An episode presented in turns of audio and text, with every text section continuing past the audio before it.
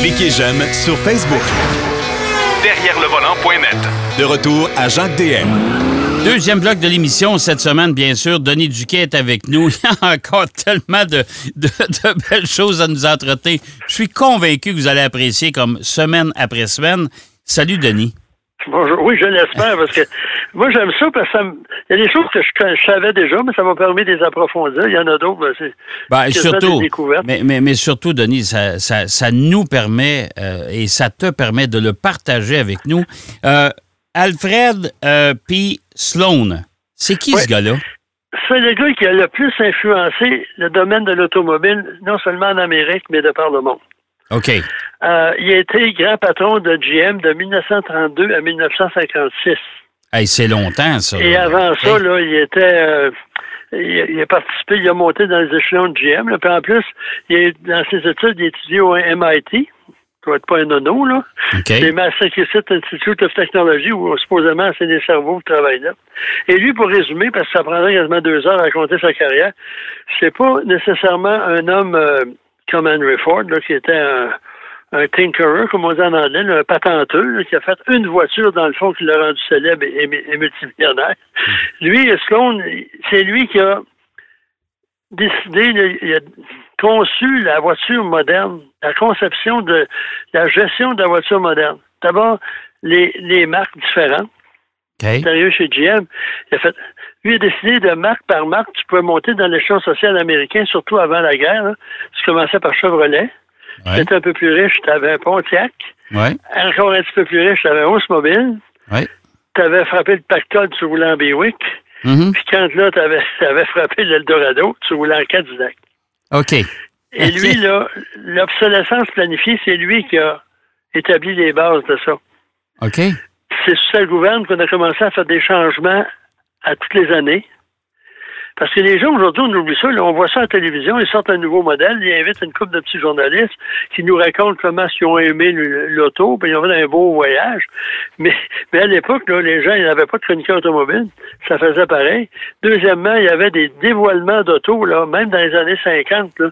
Euh, je me souviens pas du nom, c'est un gros concessionnaire à Montréal. Il avait, il avait bloqué euh, ce qui est aujourd'hui euh, René Lévesque, là Ouais. pour faire des, des, des dévoilements, là, c'était tout un événement pour C'était tout pas, le monde c'était pas, attendait ça. c'était pas le boulevard Dorchester, ça? Ouais, c'est la rue d'Orchester. Et, et là, les gens, là, on attendait ça là, euh, à chaque année. Là, Hey, les nouveaux modèles sont sortis Ouais. aujourd'hui. Ouais. Si on faisait ça, là, euh, ça sort 12 C'était au, mois au mois de septembre, ça. Au mois de septembre, là, c'est. Moi, fin me suis- septembre, fin- début octobre, là, là, Ouais. ça, tu voyais arriver. C'est- faut pas oublier qu'à l'époque, c'était juste des produits américains ou à 98 là. Il y avait quelques voitures exclusives, mais euh, ça n'intéressait pas l'américain moyen. Et aussi, c'est lui qui a mis sur pied GMAC. Oh, OK. On peut les vendre, mais il faut les financer. Oui. Ça fait que lui, il, pensait, c'est une vision globale du monde, comment vendre des chars aux Américains. Et Puis pourquoi, pas, plus- et, pour- et pourquoi pas aider les gens à les acheter? C'est ça. Puis on avait ce qu'on appelle en bon français un retailer. Si la personne n'avait pas fini ses paiements après deux ans et demi puis voulait changer, on lui faisait une promotion. On disait, hey, là, tu vas avoir une Pontiac Chevrolet. Là. Parce que c'était pas comme aujourd'hui, c'était pas mal plus sectorisé, puis il y avait beaucoup moins de modèles. Là. Ouais, C'était pas là, la parade des modèles d'un à l'autre. là. Mhm. Et en plus, ça, c'est une chose. Et, sa façon de gérer était bonne jusqu'à peu près au milieu des années 50, quand la situation a changé. Euh, disons que ça, ça s'appliquait moins. Puis General Motors, dans ses problèmes, ils ont voulu euh, rester fidèles à ça, puis ça a donné ce que ça donne en 2008. Mais en plus, il s'est dit, en 1921, il était parmi les dirigeants de GM, la compagnie a perdu 65 millions. Là, il s'est dit, il n'y a plus de marché pour les chars. Pourquoi? Les gens prennent le tramway et les moyens de transport électrifiés. Je parle des moyens de transport en commun, je parle pas d'automobile électrique, ça n'existait pas. Et là, il a, il a monté une campagne pour démolir les systèmes de tramway domestiques pour les remplacer par des autobus. Et ça, il est allé voir les compagnies de train qui transportaient les autos, les autos produites pour les envoyer dans différents marchés. Puis il leur a dit, si vous voulez garder la job de euh, euh, la clientèle de GM, il faut que vous interfériez pour qu'on se débarrasse des tramways. Là, il y a toutes sortes de fondations de compagnie, puis de, de, trucs là, pour. Bref, après un certain temps, il n'y a plus de tramway, il y a juste des autobus. Puis d'après Sloan, les autobus, c'est un moyen de transport pas fiable, pas confortable, et les gens, pas compensés, vont s'acheter des voitures. OK. écoute, euh, écoute, euh, c'est drôle comme ça plus ça change, plus c'est pareil. Plus c'est pareil. Et en plus de ça, naturellement, les autobus, c'était quoi? Les autobus General Motors, voyons donc. Bien sûr. Parce qu'il faisait d'une pierre deux coups. Et, lui, en 1939, je crois, il a fait Autorama. Un méga, méga rencontre euh, dans un grand hôtel, euh, le Waldorf Astoria, New York. Et là, il y avait des visions du futur. Et ces visions du futur, il y avait des autoroutes qui n'existaient pas à l'époque, ou presque pas. Oui. Et ces autoroutes-là rentraient dans les villes dans les centres-villes. OK. Parce que là, l'auto allait dominer la circulation urbaine. Ce qui s'est produit aussi. Ben, c'est quand même spécial. Je t'écoute, Denis, là, et tu sais, c'est la réalité d'aujourd'hui. Il fallait être ben visionnaire en s'il vous plaît pour, euh, pour penser à ça. Il y avait des, par contre, c'est un personnage qui était controversé parce que pendant les années 30, la, la, la seconde conflit mondial, General Motors était propriétaire d'Opel. Oui. Puis a continué à opérer des usines Opel et à vendre du matériel de guerre au bon ami AH.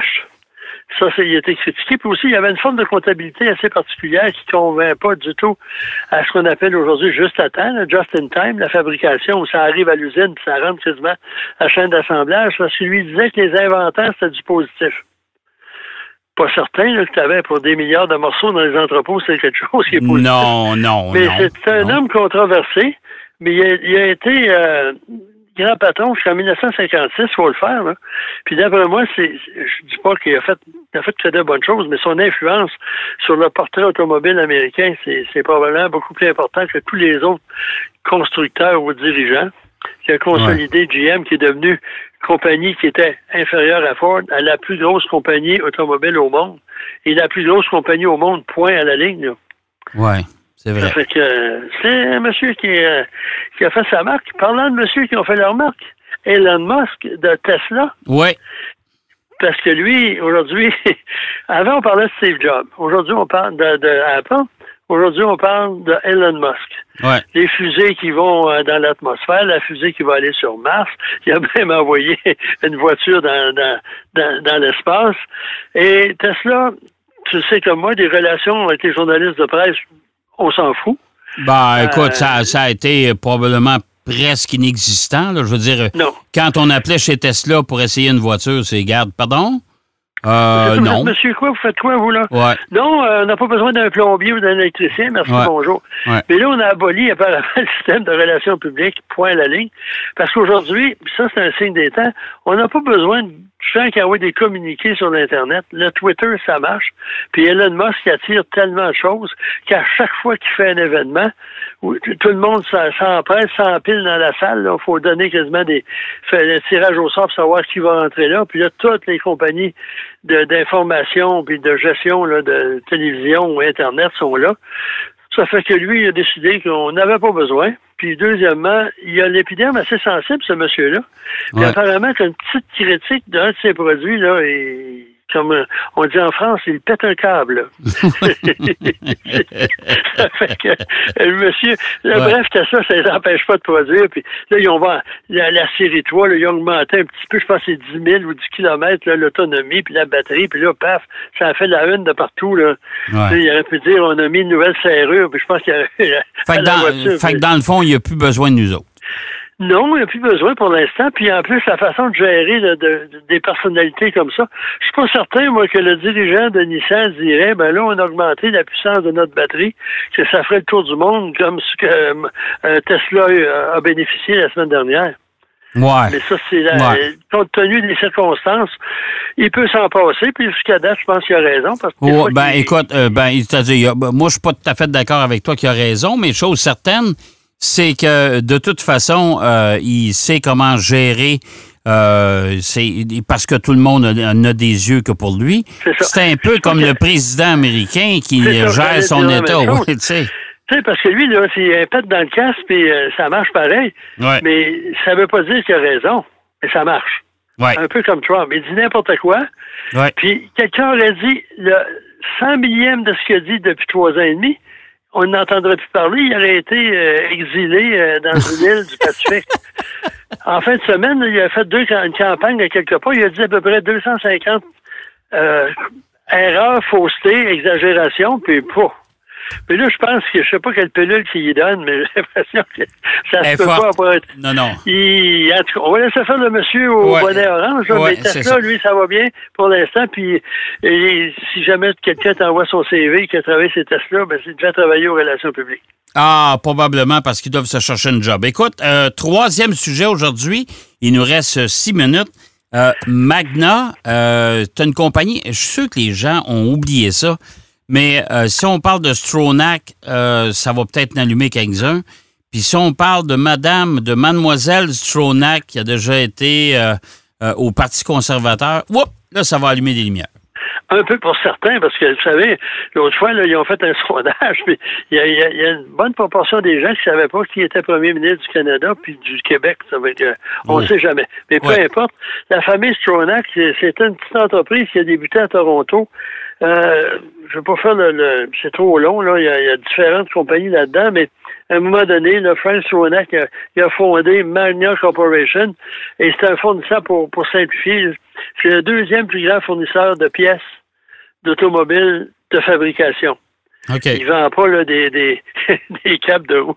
Il vend pas des embellisseurs puis des, des roues en alliage, mais il produit des systèmes complets. Il s'est porté acquéreur de multiples compagnies dans différents domaines. Souvent, on regarde, quand on est communiqué, on voit un produit, euh, ça vient de chez Magna, ben c'est eux autres, là. C'est une compagnie Ouais. qui fait des milliards chaque année, qui sont dans je sais pas combien de pays. Puis parmi ces faits d'armes, euh, il a acheté la compagnie Steer Puck, ou Puck, là.